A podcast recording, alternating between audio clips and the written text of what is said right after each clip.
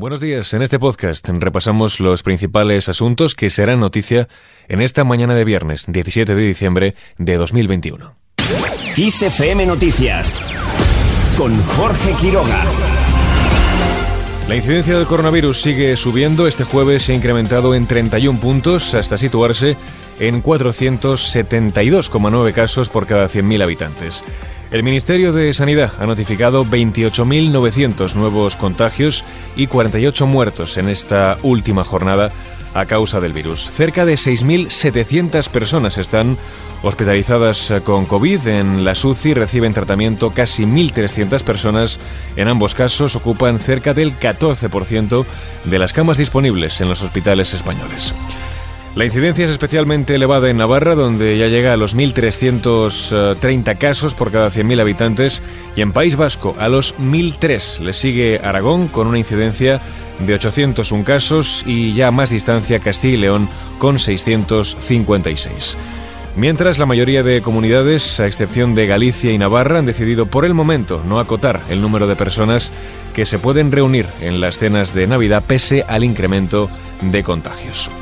El presidente del gobierno, Pedro Sánchez, ha reiterado la importancia de inocular una tercera dosis de Pfizer o Moderna para mayores de 40 años para intentar atajar así la expansión del coronavirus. Ante esta nueva variante, las vacunas eh, de Pfizer, de Moderna, son eficaces con una tercera dosis. Y por tanto, animo a todos nuestros compatriotas a que ahora que la Comisión eh, de Salud ha abierto la puerta a que todas aquellas generaciones mayores de 40 años, de manera escalonada, eh, vayamos poniéndonos esa tercera dosis, lo hagamos, porque esa es la mejor manera de estar seguros.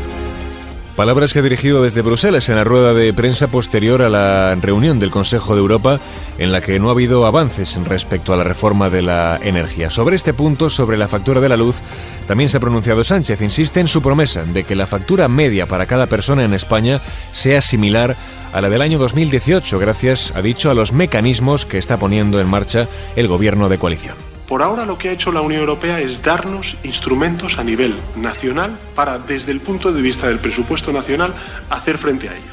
Por eso nosotros, ¿qué estamos haciendo?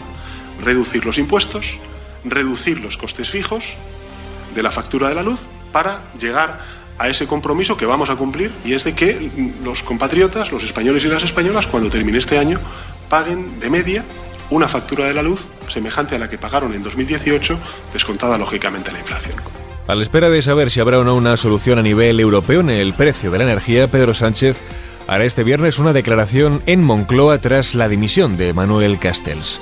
El presidente del gobierno se pronunciará sobre la renuncia del hasta ahora ministro de Universidades y su relevo en la cartera, que previsiblemente lo asumirá el exconcejal de Cultura del Ayuntamiento de Barcelona, Joan Subirats, una de las personas de plena confianza de la alcaldesa Ada Colau y de la confluencia catalana de Unidas Podemos.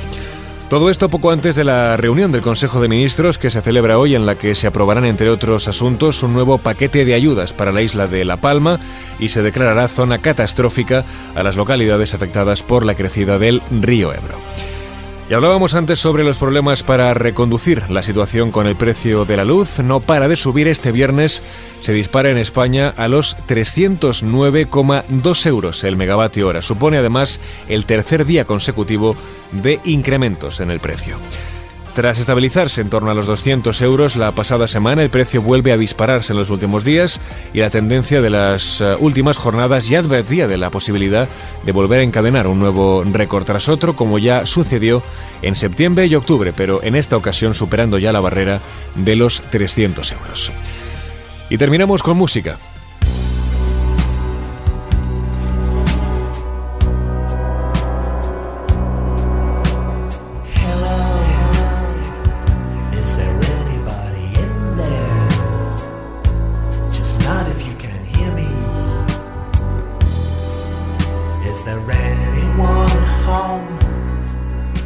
Pink Floyd publica 12 álbumes en directo. Se trata de una serie de conciertos grabados entre 1970 y 1972 en lugares como Estados Unidos, Alemania, Japón, Italia, Holanda o Canadá.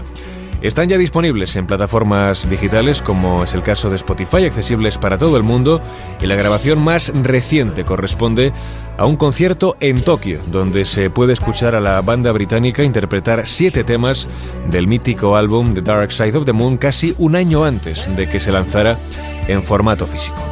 Un concierto del 16 de marzo de 1972 y además de todo esto Pink Floyd sacará a la venta una versión recientemente restaurada y reeditada de su álbum en vivo de 1995 Pulse el 18 de febrero de 2022.